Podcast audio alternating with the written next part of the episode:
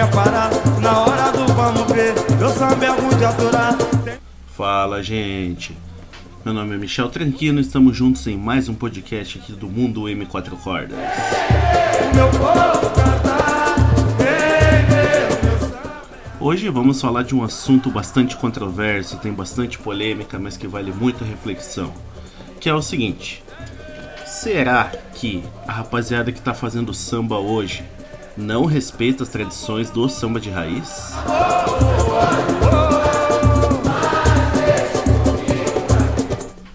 Antes da gente começar a entrar no assunto propriamente dito, quero convidar vocês a me seguirem nas redes sociais.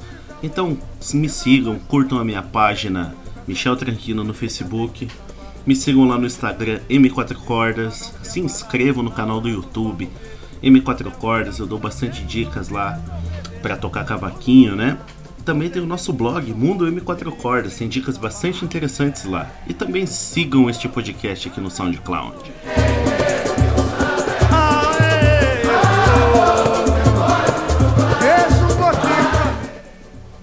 Vamos lá.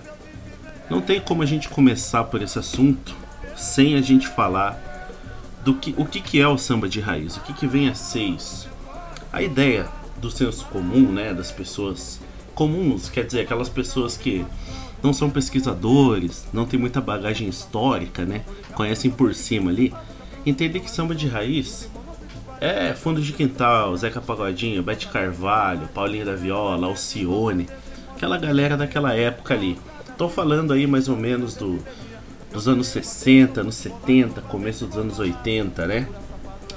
Então é o seguinte, essa galera aí fazia um samba que nem sempre ele era romântico, mas ele tratava também de situações do dia a dia. Ele contava alguma história engraçada, mas também falava de romantismo, também falava de amor. E, em contrapartida, o samba de hoje ele é muito focado na questão do romantismo, né? Ele aborda, lógico, esse assunto em vários pontos de vista diferentes. Né? Alguns falam de uma maneira positiva, outros falam de traição, outros falam de decepção, enfim, mas sempre nessa temática romântica. A gente tem algumas exceções aí, como o Mumuzinho, é, que tem essa música agora, Eu Mereço Ser Feliz, que é bem legal, tem uma mensagem bacana, por exemplo, né? Que foge um pouquinho disso. Mas a questão é o seguinte: esse pagode agora sofre muita crítica ah, por ser monotemático, né? E também porque ele é difícil de tocar, né? Então tem muito acorde com muita tensão, muitos números, muitos sinais de mais e menos, sustenidos, bemóis. Então eh, ele é acusado de ser muito rebuscado e não respeitar aquela tradição. Porque o samba de raiz, o dito samba de raiz, ele era uma coisa muito mais simples de tocar, né? Embora não sempre, né? Mas de maneira geral tinham lá os quadradinhos, aquelas sequências ali que muita gente conhece. Mas eu acho que a discussão é o seguinte: será que quando, por exemplo, o fundo de quintal começou e eles criaram aqueles instrumentos, então o tantã, repique de mão, o Almir lá adaptou o banjão americano lá e fez aquele banjo que a gente conhece do samba, enfim. Será que quando esses caras começaram, eles estavam pensando assim: ah, vamos fazer um samba de raiz aqui? O que, que era o samba de raiz para eles naquela época? Qual era a referência que eles tinham? Qual eram as tradições uh, que eles deveriam respeitar? É, será que era lá Noel Rosa? Uh, será que era Chiquinha Gonzaga lá para trás ainda, né? Carmen Miranda, esse tipo de coisa? Será que eles estavam assim, putz, ó, não vamos fazer uma música assim porque não tá respeitando a tradição? Eu acho que não. Eu acho que é muito raso a gente falar esse tipo de coisa, porque hum, a, a, música é cultura, é uma arte, então sempre vai ter alguma disruptura em algum momento. Alguém vai tentar fazer alguma coisa nova, trazer alguma tendência nova, né? E o fundo de quintal eu acho que é o maior expoente disso. Mas é interessante essa discussão do samba de raiz porque a gente se refere a eles, aquela época. Mas por que, que a gente nunca fala do Noel Rosa lá, por exemplo? Por que, que a gente não fala desses caras como sendo samba de raiz, né?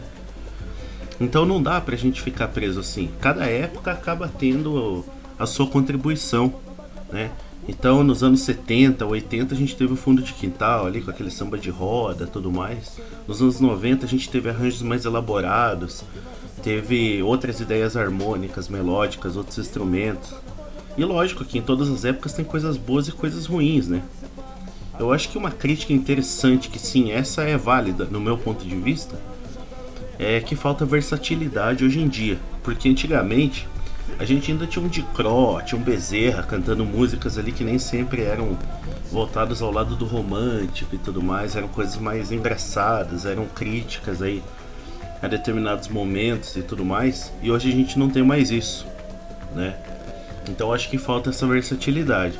Mas musicalmente não tem como a gente parar e falar assim, ah, antigamente era muito melhor, porque cada época é uma época diferente. A gente não pode deixar de conhecer coisas novas, de tocar coisas novas, porque a gente está preso numa coisa que a gente acha que é um samba de raiz, como se aquele samba de raiz anulasse ah, aquilo que é feito hoje. Isso não existe.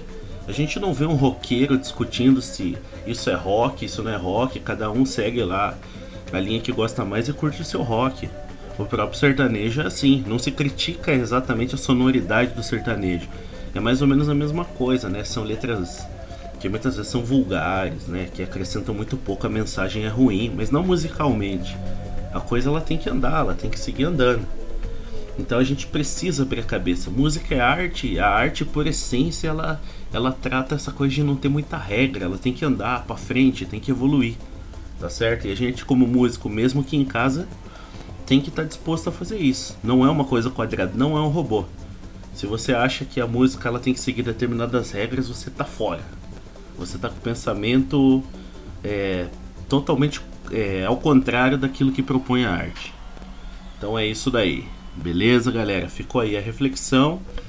Deixem suas opiniões sobre o que vocês acham, tanto aqui no WhatsApp quanto no SoundCloud. Opinem, galera. Eu não sou o dono da razão, tô aqui para promover uma discussão, trazer pontos de vista diferentes para essa questão. Tamo junto. Valeu, gente.